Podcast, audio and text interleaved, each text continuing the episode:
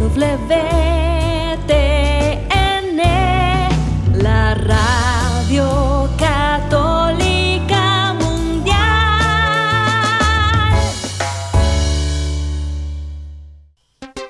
Y ahora en vivo, desde Lima, Perú, EWTN, Radio Católica Mundial, presenta Más que Noticias, un programa informativo que analiza desde una visión de la fe los acontecimientos sociales, políticos y económicos más importantes de Latinoamérica, el Vaticano y el mundo. Más que noticias, respuestas a las interrogantes de los temas más actuales y la manera correcta de interpretarlos a la luz de la fe. Vidas ejemplares, actualidad del Vaticano, defensa de la vida, apologética, doctrina social de la Iglesia, devociones y mucho más. Esto es Más que noticias. Comenzamos el programa.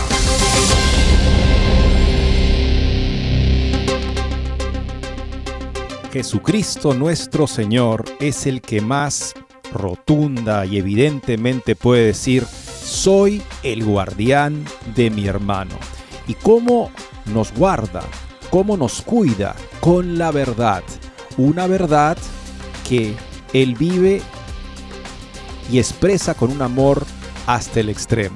Esa caridad, ese amor propio de Dios que se goza en la verdad y además nos invita a hacer de esa verdad nuestra unión con Él. Me consagro en la verdad, Padre, para que ellos también sean consagrados en la verdad y así sean perfectamente uno, como tú y yo somos uno. Custodiamos a nuestros hermanos en la verdad. Sabemos que todos son libres, somos libres nosotros y podemos finalmente decirle no a Dios o en alguna determinada circunstancia y eso es un pecado justamente pero no nos cansamos de acercarnos a las personas con la verdad que es capaz de librarlos de ese error, de pensar que dándole la espalda a Dios están mejor, cuando es todo siempre una infernal mentira para destruirnos espiritualmente. Tenemos esa maravillosa visión de cuidarnos unos a otros en la caridad, en la verdad. Gracias por acompañarnos hoy en Más que Noticias, amigos, cerrando esta semana. Los saluda Eddie Rodríguez Morel. También reciba mi saludo amigos, les habla Guillermo Montezuma.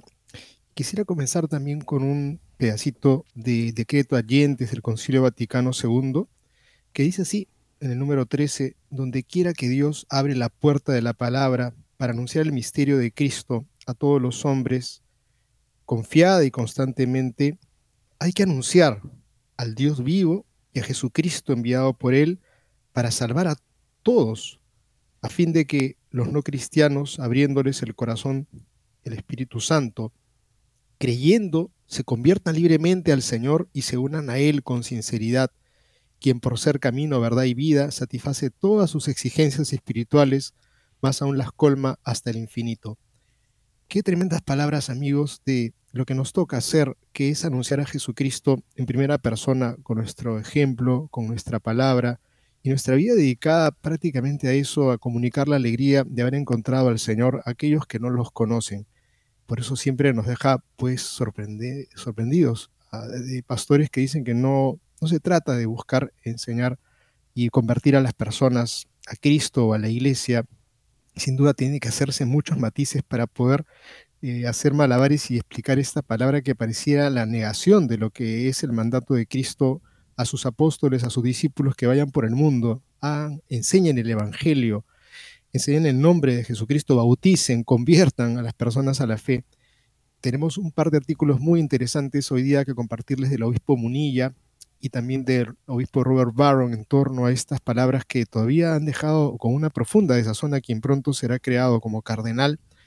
Y bueno, esas dos notas creo que van a ser iluminadoras para poder entender el mensaje del Señor y de repente algunas cosas que tendría que corregir los nuevos pastores o los nuevos cardenales respecto a esa aproximación que pareciera negar el mandato.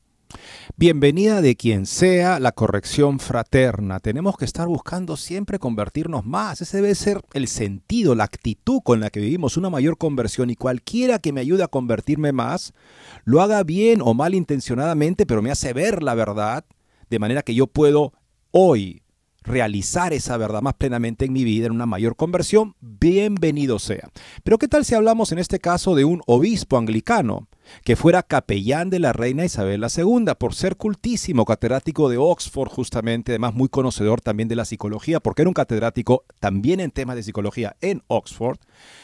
un gran teólogo, Gavin Ashenden, bueno, él se ha convertido a la Iglesia Católica, fue recibido en la plena comunión hace unos años y es muy consciente de lo que, mm, del proceso por el que pasó la comunión anglicana hace unos 40 años, más o menos 30 años, donde, como él lo describe, unos progresistas se apropiaron de la dirección de las reuniones en la iglesia anglicana, de modo que pudieron imponer una agenda progresista en nombre de la inclusión, en nombre de la cercanía, en nombre de la comprensión, y acabaron vaciando la doctrina que quedaba en la comunidad anglicana, de manera que hoy en día es simplemente un caparazón ritualístico para el gobierno este, británico y además un impulsor de una muy rancia y radical ideología de género. Ahí los clérigos, que están, digamos, con control de esta iglesia, son completamente aliados de la revolución sexual y de todas las ideologías que tienen que ver con la emancipación sexual.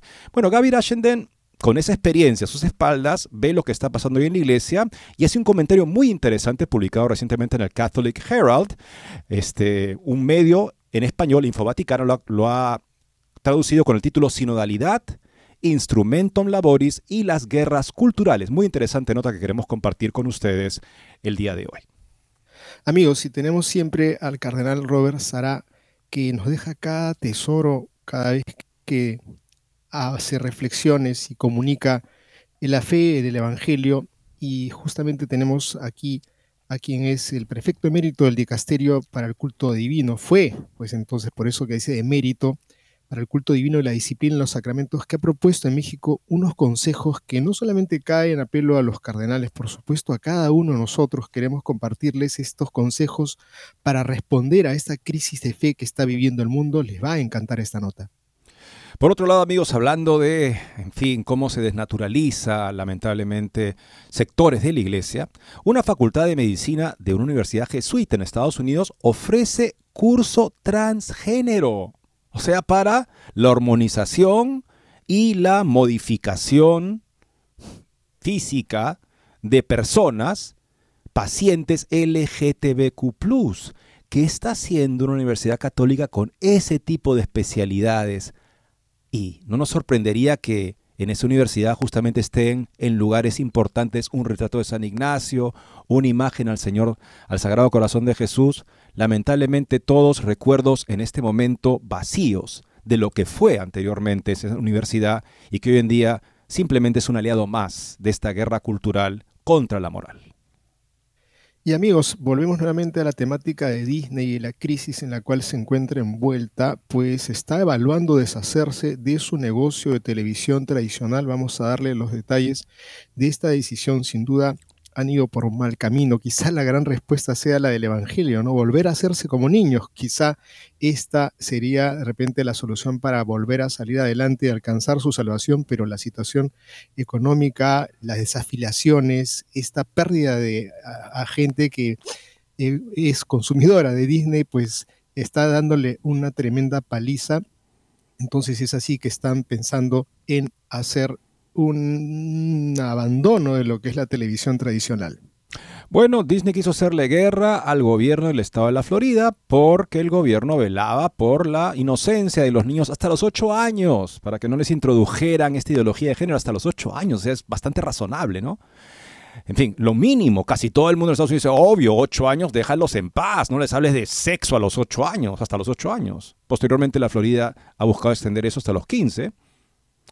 Bueno, también como parte de esta política que considera que estas grandes empresas de la informática, del entretenimiento, juegan un rol también en economías muy oscuras y destructivas, es que el fiscal de la, la, fiscal general de la Florida ha invitado al gerente general de Meta, Mark Zuckerberg, de Facebook, a testificar por el uso de redes por traficantes de personas, porque estamos ahora, y gracias a Dios, se está conversando, eh, se está también debatiendo sobre la, la, la, la lacra, el crimen horrendo de el secuestro de seres humanos para ser sometidos a la esclavitud, también de niños para ser sometidos a la esclavitud sexual por esta película Sonido de Libertad. Bueno, y esto justamente nos hace ver cómo es posible que exista este negocio tan terrible y vemos que las redes sociales juegan un papel muy importante en el manejo y el operar de estas mafias. ¿Qué está haciendo Facebook? ¿Qué están haciendo las redes sociales para tomar medidas para impedir que se sirvan los, las organizaciones criminales de este tipo de redes? ¿O más bien les importa más bien censurar posiciones pro vida o pro familia que defender a los pequeños? Con esto y más amigos, regresamos después de una muy breve pausa. No se vayan. No se muevan de EWTN, Radio Católica Mundial. Enseguida regresamos con Más que Noticias.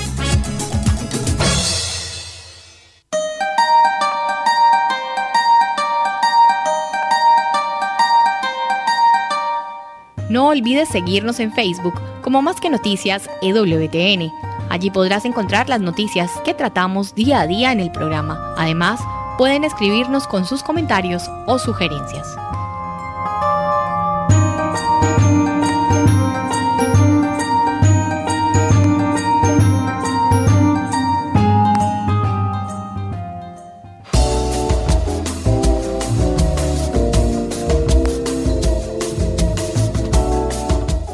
Si quieres estar informado de todas las noticias del acontecer de la iglesia y seguir el día a día del Papa Francisco, entra ya a la página web de Así Prensa www.asiprensa.com y podrás estar enterado de todo lo que sucede en la iglesia.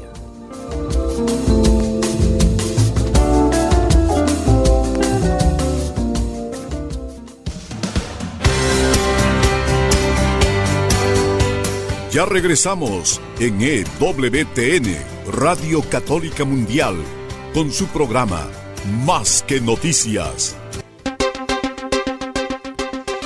Hay una tendencia preocupante entre algunos nuevos cardenales con respecto a la misión de la iglesia misma. Evangelii Nunciandi de Pablo VI, el documento magistral sobre la evangelización como la razón de ser de la iglesia. Y no es una evangelización simplemente de ser buenos cristianos en medio del mundo, sin anunciar, es una evangelización de vivir como para anunciar el Evangelio a todos, sin complejos, siempre.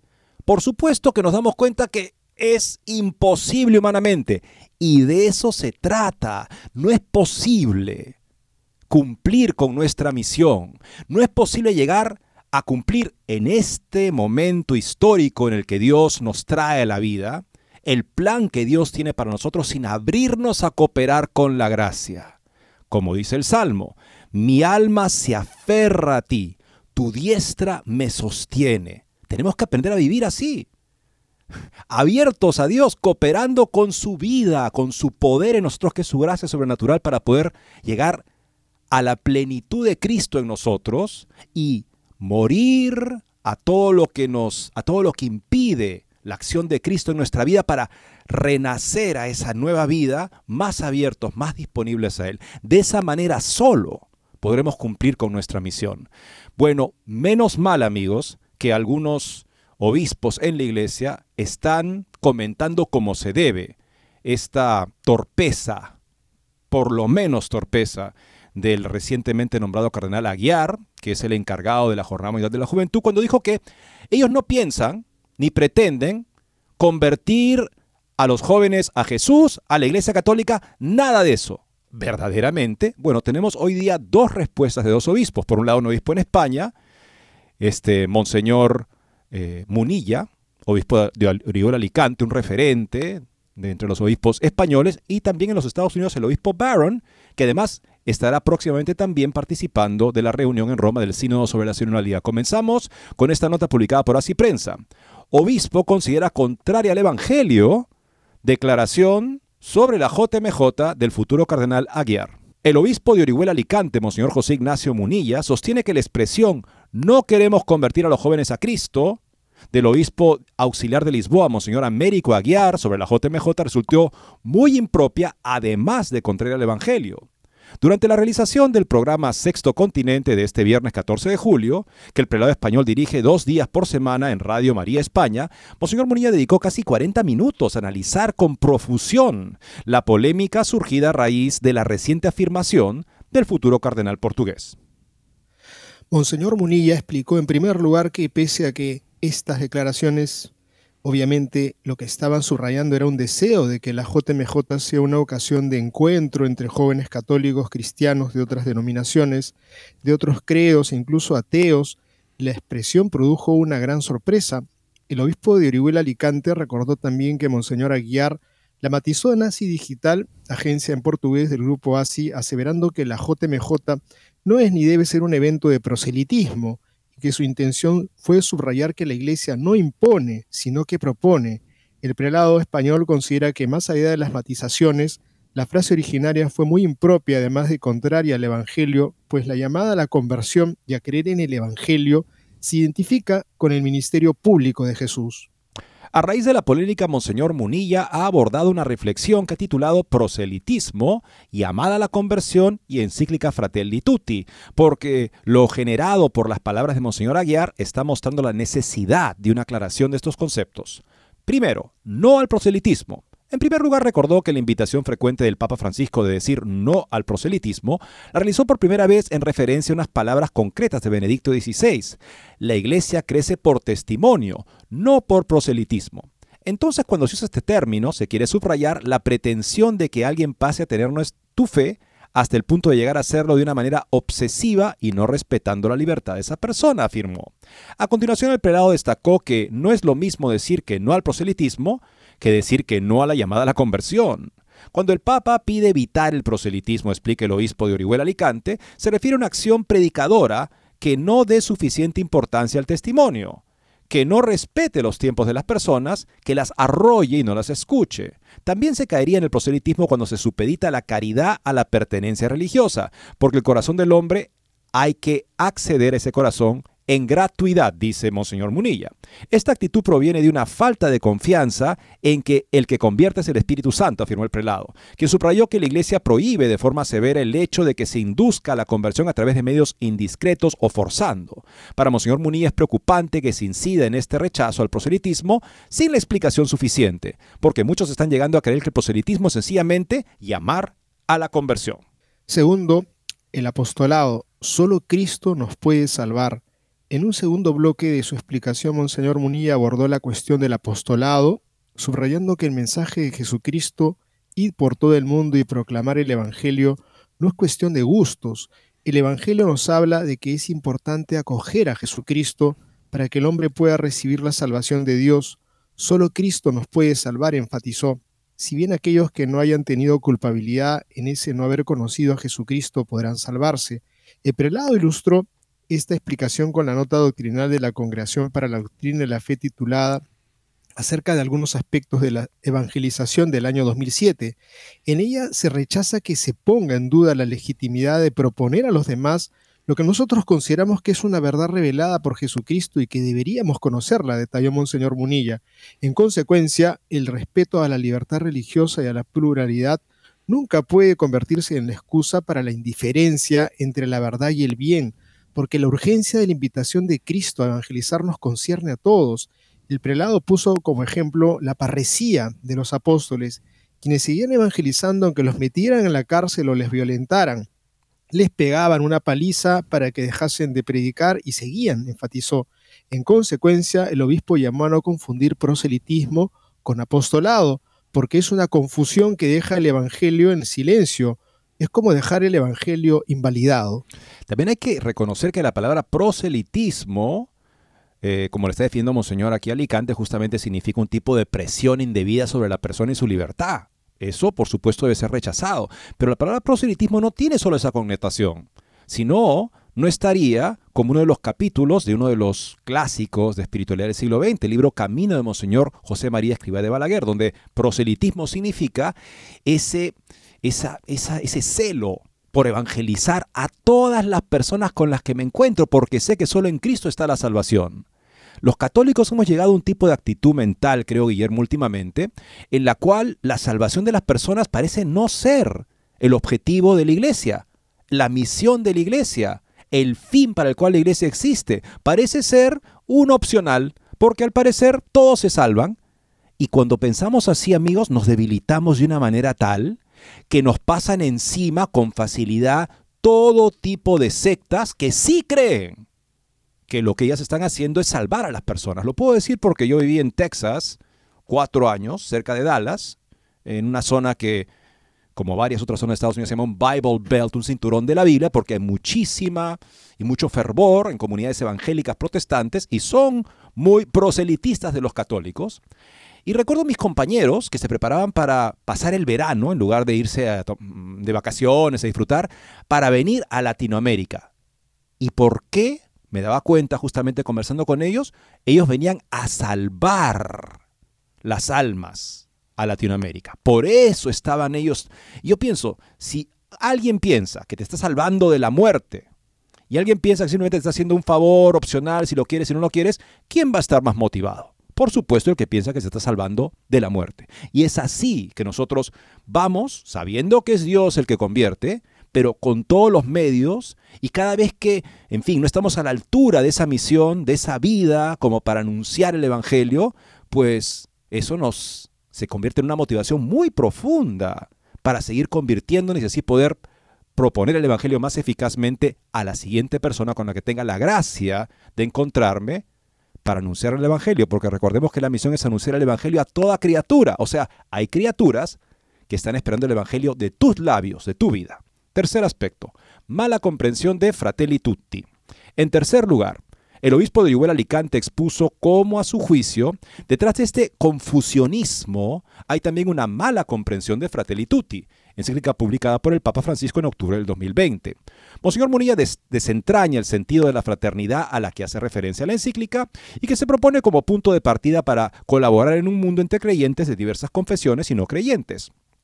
A juicio del obispo español, la mala comprensión de la afirmación somos hermanos porque en el fondo tenemos un padre común está propiciando un relativismo que lleva a asegurar que todas las religiones son básicamente iguales. En consecuencia, la proclamación explícita del Evangelio es innecesaria. Monseñor Munilla explica que hay que distinguir tres niveles de significado de la expresión Dios es Padre de todos.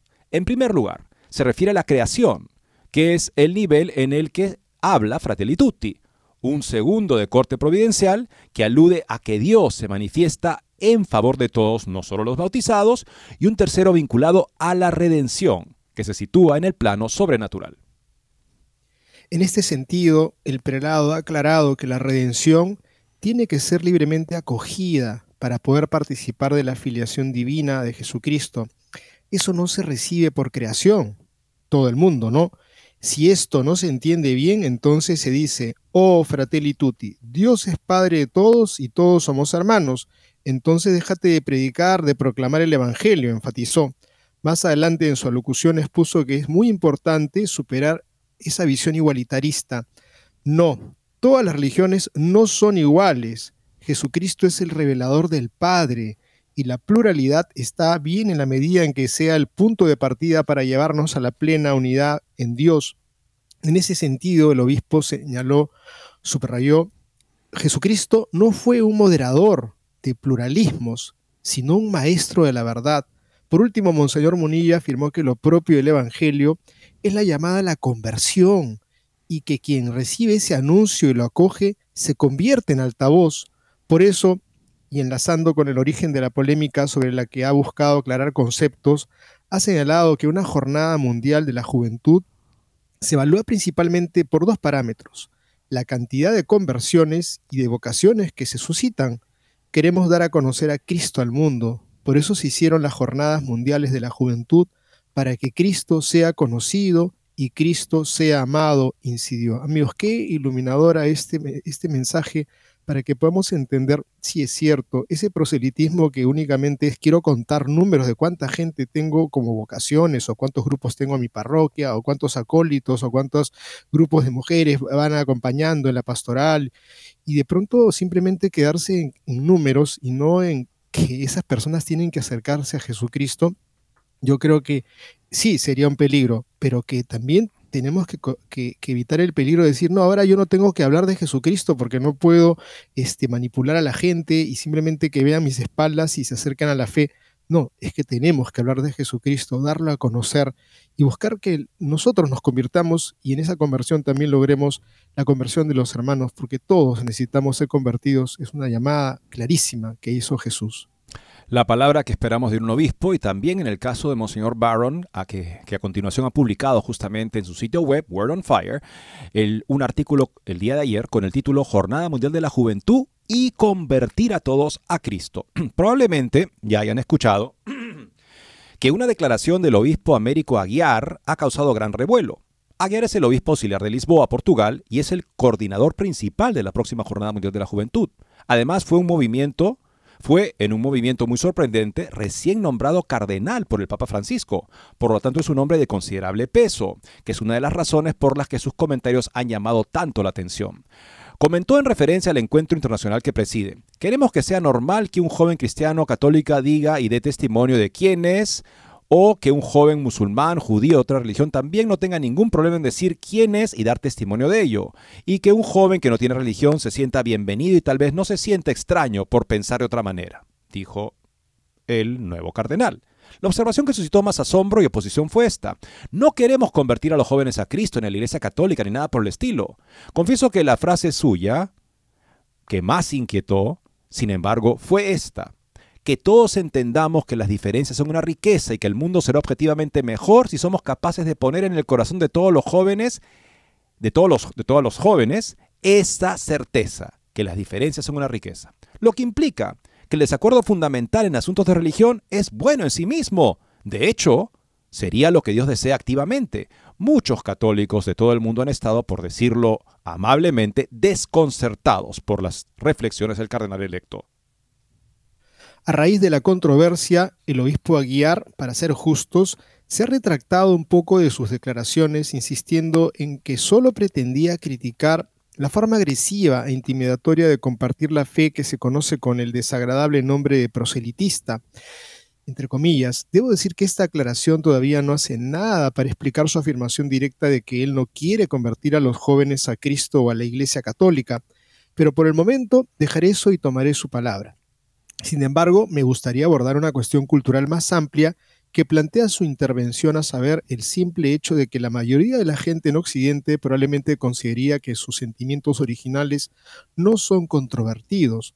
Detrás de gran parte del lenguaje de tolerancia, aceptación y no juzgar con respecto a la religión está la profunda convicción de que la verdad religiosa no está disponible para nosotros y que finalmente no importa lo que uno crea siempre que se suscriba a ciertos principios éticos, siempre que uno sea una persona decente. ¿A quién le importa si es cristiano devoto, budista, judío, musulmán o no creyente? Y si ese es el caso, ¿por qué no ver la variedad de religiones como algo positivo, una expresión más de la diversidad que tanto seduce a la cultura contemporánea y dado este indiferentismo epistemológico, cualquier intento de conversión no sería más que una arrogante agresión? Como he estado argumentando durante años y marcando el ritmo del consenso cultural actual, la Iglesia Católica pone un enorme énfasis en la corrección doctrinal. Seguramente piensa que la verdad religiosa está disponible para nosotros y que tenerla o no tenerla importa inmensamente. No sostiene que ser una buena persona, entre comillas, sea de alguna manera suficiente, ni intelectual ni moralmente. De lo contrario, nunca habría pasado siglos elaborando sus declaraciones de credo con precisión técnica. Y ciertamente sostiene que la evangelización es su obra central, fundamental y más definitoria. San Pablo mismo dijo, ay de mí si no evangelizare. Y el Papa Pablo VI declaró que la Iglesia es nada más que una misión para difundir el Evangelio. Ni el San Pablo del primer siglo, ni el San Pablo del siglo XX pensaron ni por un momento que evangelizar equivalía al imperialismo o que la diversidad religiosa era de alguna manera un fin en sí mismo. Más bien ambos querían que el mundo entero estuviera bajo el señorío de Jesucristo. Precisamente por eso, toda institución, Toda actividad, todo programa de la iglesia se dedica finalmente al anuncio de Jesús, hace algunos años, cuando era obispo auxiliar en California, estaba en diálogo con los miembros de la junta de una escuela secundaria católica. Cuando comenté que el propósito de la escuela era, en última instancia, la evangelización, muchos de ellos se resistieron y dijeron, si enfatizamos eso, alienaremos a la mayoría de nuestros estudiantes y sus padres. Mi respuesta fue, bueno, entonces debería cerrar la escuela. ¿Quién necesita una academia, este, en fin, humanística secular más? No hace falta decir que nunca me invitaron a volver a dirigirme a esa junta, pero no me importaba. Cuando cualquier institución, eh, ministerio o extensión católica olvida su propósito evangélico, ha perdido su alma. Lo mismo ocurre con la Jornada Mundial de la Juventud, una de las mayores contribuciones del Papa San Juan Pablo II a la Iglesia la Jornada Mundial de la Juventud siempre ha tenido ineludiblemente un impulso evangélico. Al gran Papa polaco le encantó que tantos jóvenes del mundo en toda su diversidad se reunieran en estos encuentros, pero si le hubieran dicho que el verdadero propósito del evento era celebrar la diferencia y hacer que todos se sintieran cómodos como quienes son, y que no tenías interés de convertir a nadie a Cristo, habrías conseguido una mirada para detener un tren. Tengo programado dar cinco presentaciones en la Jornada Mundial de la Juventud en Lisboa. Me gustaría asegurarle al obispo Aguiar que cada una de ellas está diseñada para evangelizar. Amigos, yo creo que eso es finalmente eh, el sentir más profundo de un cristiano, que todo lo que hagamos sea para poder evangelizar, incluso en el ámbito de lo económico, del trabajo que podamos estar. No puede ser más importante eh, contar las monedas, pensando en cualquiera de nosotros que si está montando algún negocio, ahí en ese espacio también tengo que evangelizar. Y si monto un club de diversiones, ahí en ese espacio de club de diversiones tendrá que ser una ocasión para poder dar a conocer a los hombres a Jesucristo. Yo creo que eso es central porque eso es la posibilidad de que esas personas puedan encontrar paz en su corazón y la salvación eterna. Yo creo que en verdad las palabras de Monseñor Barron son absolutamente coincidentes con el sentir de San Juan Pablo II a la hora que diseñó este, estos grandes encuentros que han llevado a tantísimas personas a encontrar su camino en la vida y, en la fe. Ay de mí si no evangelizar es la razón de ser de la iglesia. Vamos a la segunda pausa, amigos. Regresando, un interesante comentario de Gavin Ashenden, que es ahora sacerdote católico y tiene a sus espaldas una experiencia que nos puede servir mucho para entender lo que sería una correcta sinodalidad y, por supuesto, una como la que, en fin, lamentablemente parece expresar indiferentista, relativista, el nuevo cardenal de Lisboa. Con eso ya volvemos.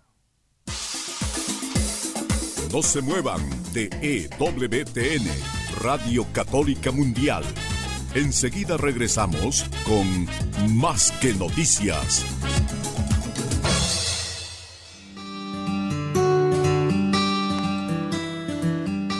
En la página web de EWTN podrás encontrar los programas de EWTN Radio y Televisión. Solo tienes que descargar los podcasts y así encontrarás tus programas preferidos. Recuerda en www.ewtn.com.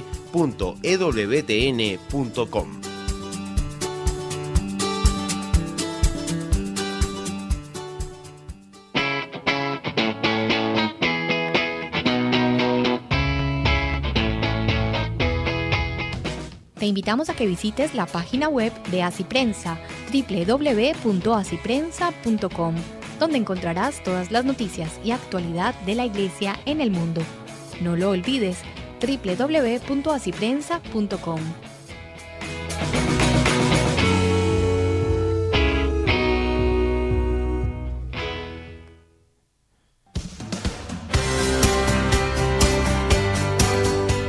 Ya regresamos en EWTN, Radio Católica Mundial, con su programa más que Noticias.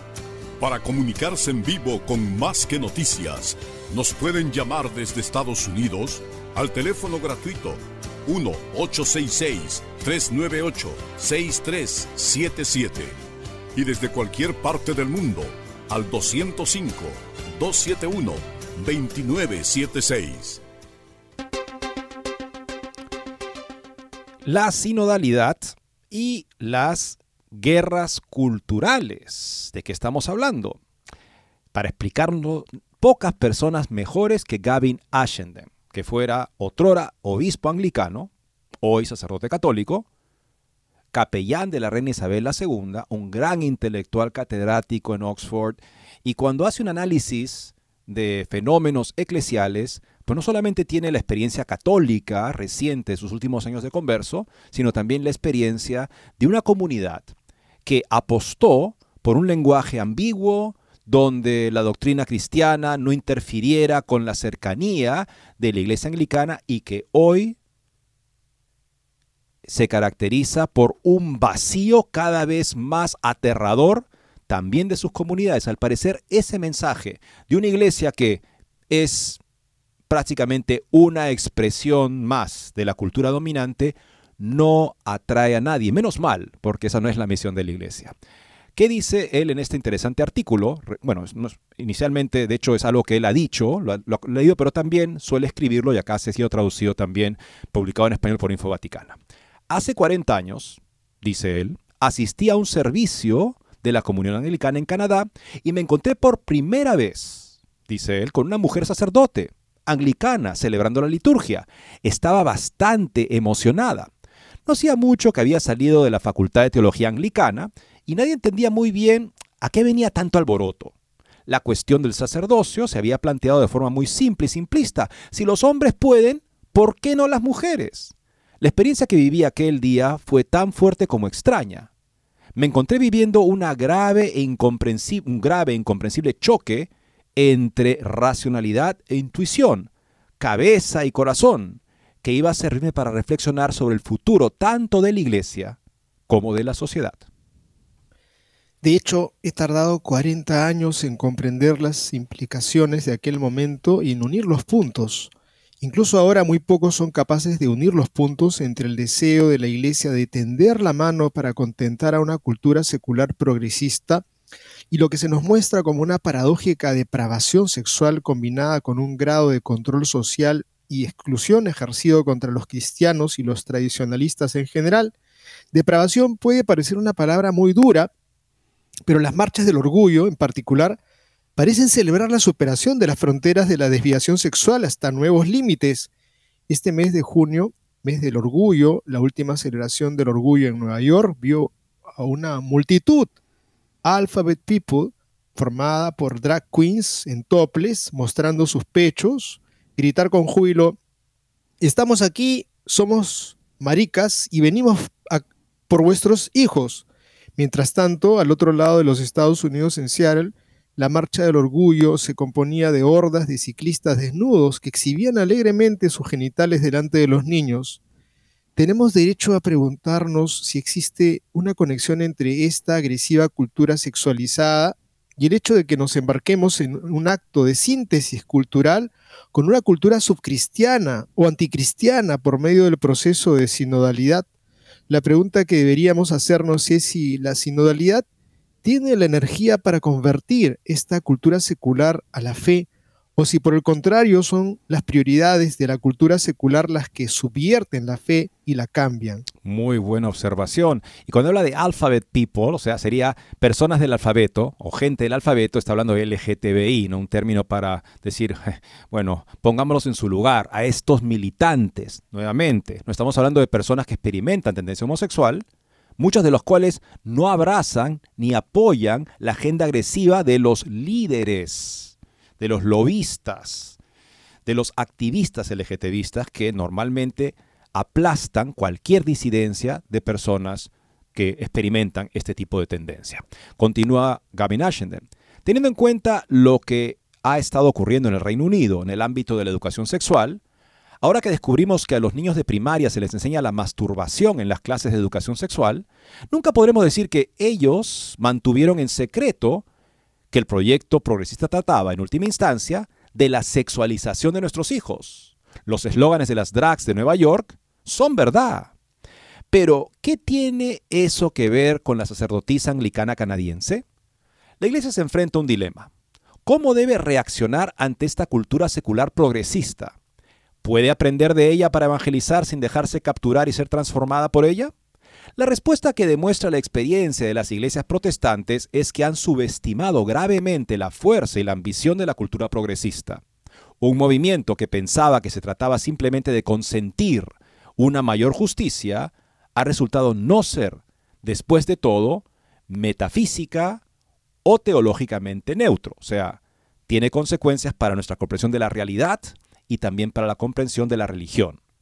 Lo que ha alarmado a tantos católicos es que el proceso sinodal y su última expresión, el instrumentum laboris, el documento de trabajo, parecen, conscientemente o no, estar llevando a la Iglesia Católica por la misma trayectoria y hacia los mismos resultados de las iglesias protestantes. Uno de los fenómenos más extraños ligados al proceso sinodal es la falta de comentarios sobre la capitulación del protestantismo ante lo que ha resultado ser un movimiento social anticristiano. La Iglesia anglicana ha ido adoptando cada vez más los valores morales y filosóficos del nuevo y turboalimentado secularismo de izquierdas, pero las desastrosas consecuencias heterodoxas no parecen importar mucho a los católicos por lo que se deduce de un proceso sinodal que se embarca en un viaje en la misma dirección. Una vez más, el tenor de la ideología y el lenguaje empleado bebe de la cultura terapéutica, solo que ahora el lenguaje usado es una mezcla más sofisticada de lo terapéutico y lo político. La propuesta y el proceso de acompañamiento y el acercarse, entre comillas, a las periferias para escuchar las historias y las verdades del feminismo y de las personas con orientaciones sexuales alternativas ha llevado a rendirse a una filosofía diferente y a lo que ha resultado ser una religión diferente, lo que me lleva de nuevo a mi primer encuentro con la sacerdotisa atrás del altar. Fue una experiencia extraña e inquietante. Racional y superficialmente estaba encantado. Por fin, entre comillas, pensé, puedo ver y juzgar de qué va todo este lío allá vamos. Eh, hay que recordar también que Gavin Ashenden era catedrático de psicología en Oxford para entender este, este, tipo de idea que él tiene de un tipo de religión terapéutica y politizada. Él está entrando también justamente como un tipo de función que progresistamente es la función de la religión, hacer que la gente se sienta tranquila y en paz. La moral, por supuesto, contraría el estilo de vida, la identidad de muchas personas y por lo tanto debe ser eliminada para que la religión cumpla con esa función simplemente de calmar y tranquilizar a la gente. Litúrgicamente, dice Gavin Ashenden, todo fue muy bien. La sacerdotisa dirigió el oficio con competencia, leyó las escrituras, predicó una pequeña homilía, ofreció algunas intercesiones y yo me encontré diciendo, ¿qué hay de malo en todo esto? Y entonces ella se trasladó tras el altar como celebrante y la mejor manera en que puedo distinguir lo que sucedió es decir, que mi estómago dio un respingo y sentí algo parecido al vértigo y una fuerte indigestión. Experimenté un conflicto entre la mente y el corazón, la racionalidad y el instinto, lo profano y lo sagrado. Mi mente estaba profundamente ofendida. ¿Qué te pasa? me pregunté. ¿Es mi inconsciente secretamente misógino, machista? Si no es así, entonces compórtate. O te explicas o paras de hacer todo esto. Uno de los problemas de ser mezclas compuestas de lo consciente y lo inconsciente como seres humanos es que lo inconsciente o instintivo no puede utilizar un lenguaje racional. Y por eso es muy difícil para la mente hacerse una idea de lo que está pasando cuando algo va mal. Puede oír las alarmas, pero no sabe por qué suenan. Pero esta extraña perturbación fue el escenario de las tensiones de lo que vendría después, cuando la Iglesia se enfrentó a las demandas y asunciones del feminismo radical. No hay espacio aquí más que para unas breves reflexiones, pero quizá una de las primeras debería ser el hecho de que el lenguaje que elegimos para expresarnos o analizar nuestro juicio determinará en parte nuestras conclusiones, lo que nos lleva por supuesto al lenguaje y al proceso de sinodalidad. El lenguaje sinodal utiliza un tono de voz y un lenguaje particulares extraídos principalmente de la cultura, de lo que podríamos llamar la psicopolítica. El acompañamiento, entre comillas, y la integración de los alienados, entre comillas, son una mezcla de las preocupaciones y prioridades de la psicoterapia y del análisis marxista.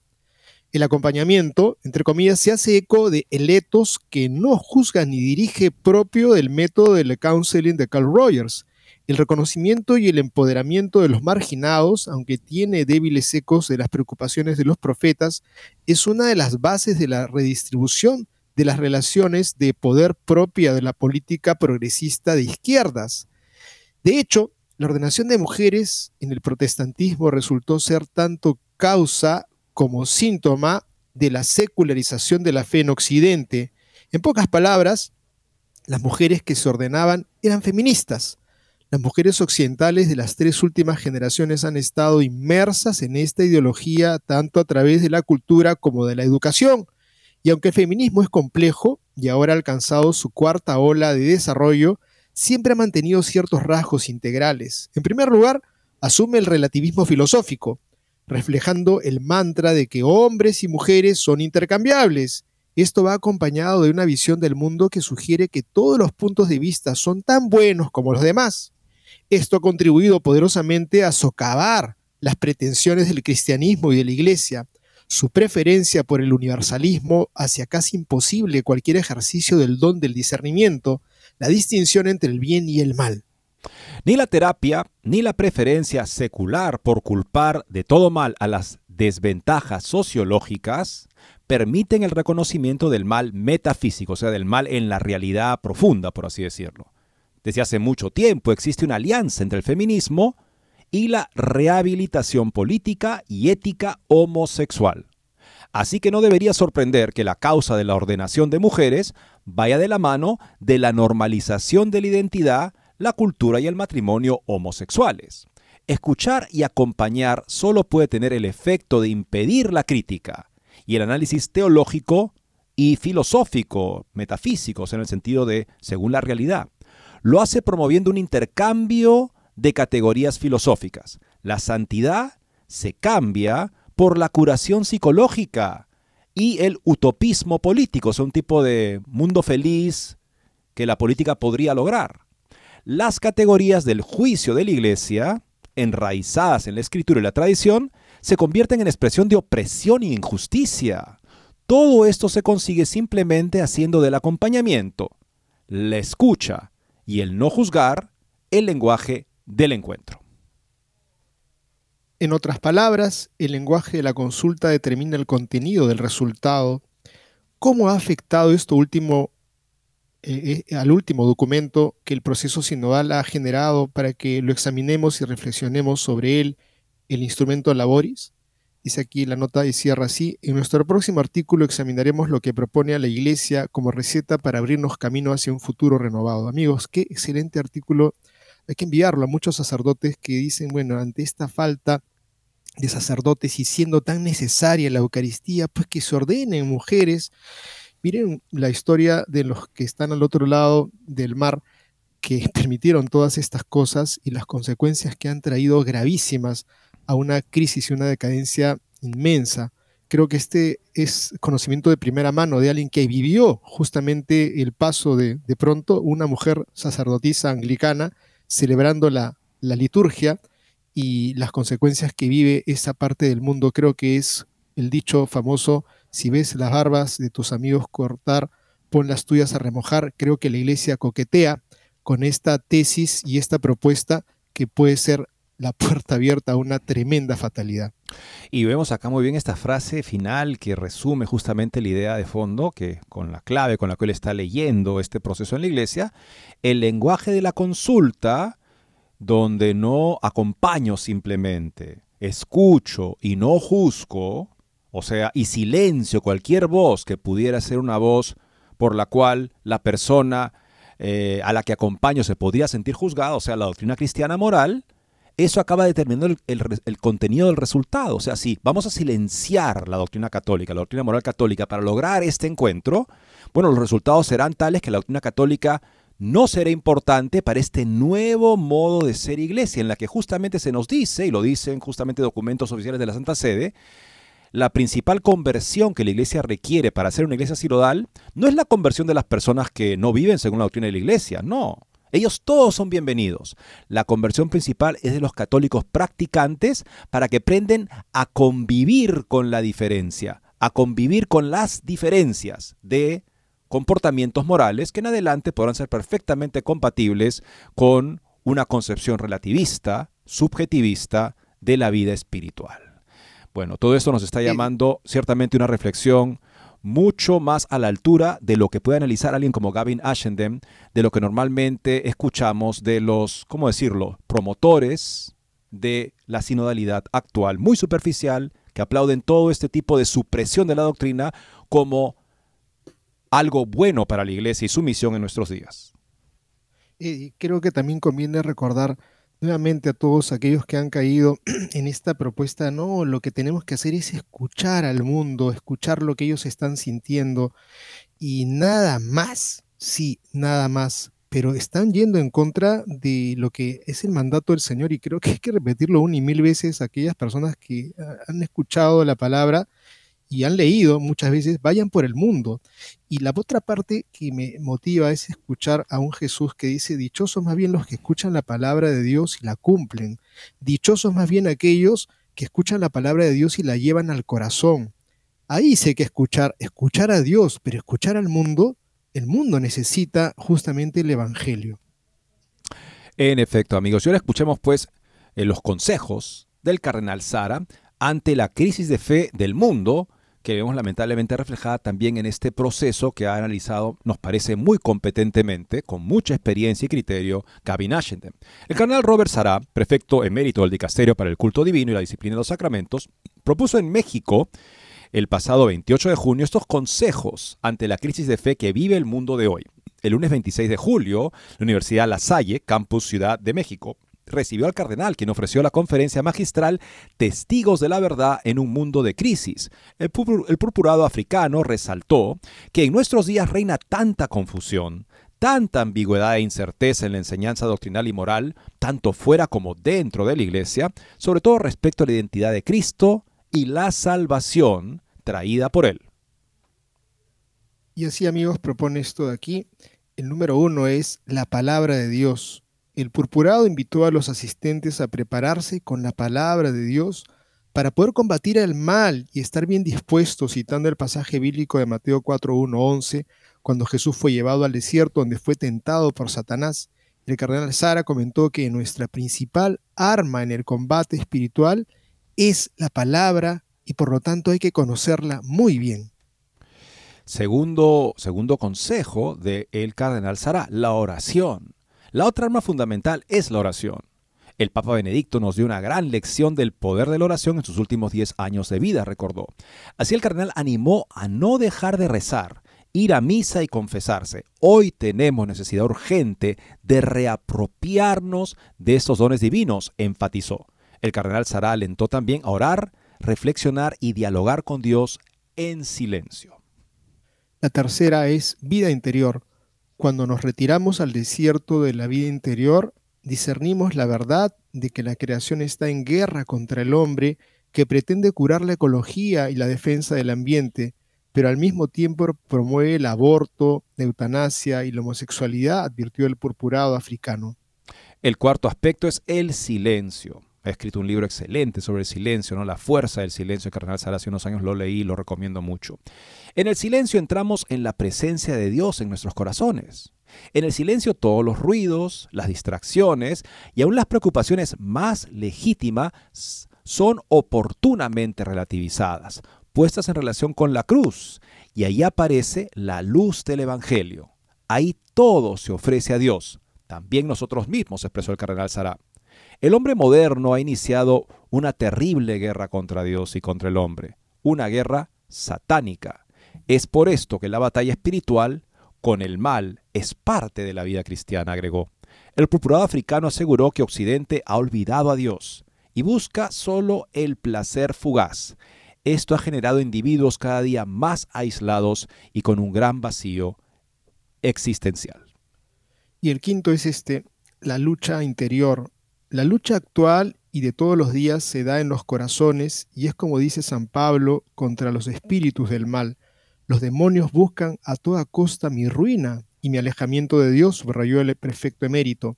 Es imperativo hoy disciplinar la mente y el corazón clavando la mirada en la cruz, comentó. El cardenal Sará señaló que el ser humano lucha por proteger la naturaleza, pero al mismo tiempo destruye al hombre, el matrimonio, la vida y rechaza aceptando su propia identidad de hombre o de mujer. Dios nos ha creado hombre o mujer y hoy decimos que cada uno puede elegir si ser hombre o mujer, sopesó.